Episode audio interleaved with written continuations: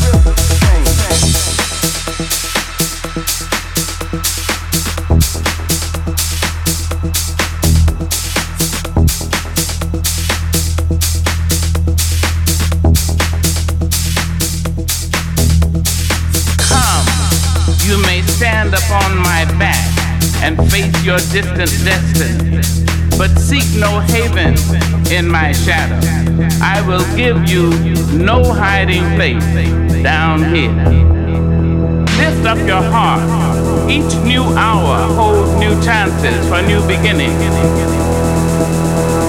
The horizon leans forward, offering you space to face new steps of change.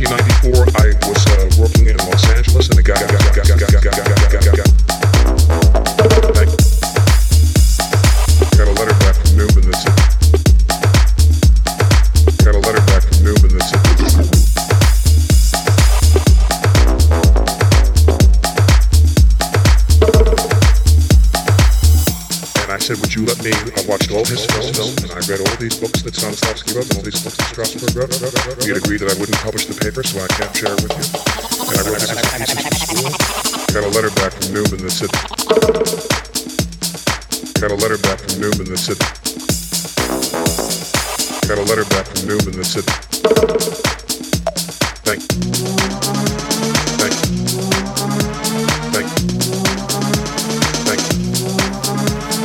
he would rather act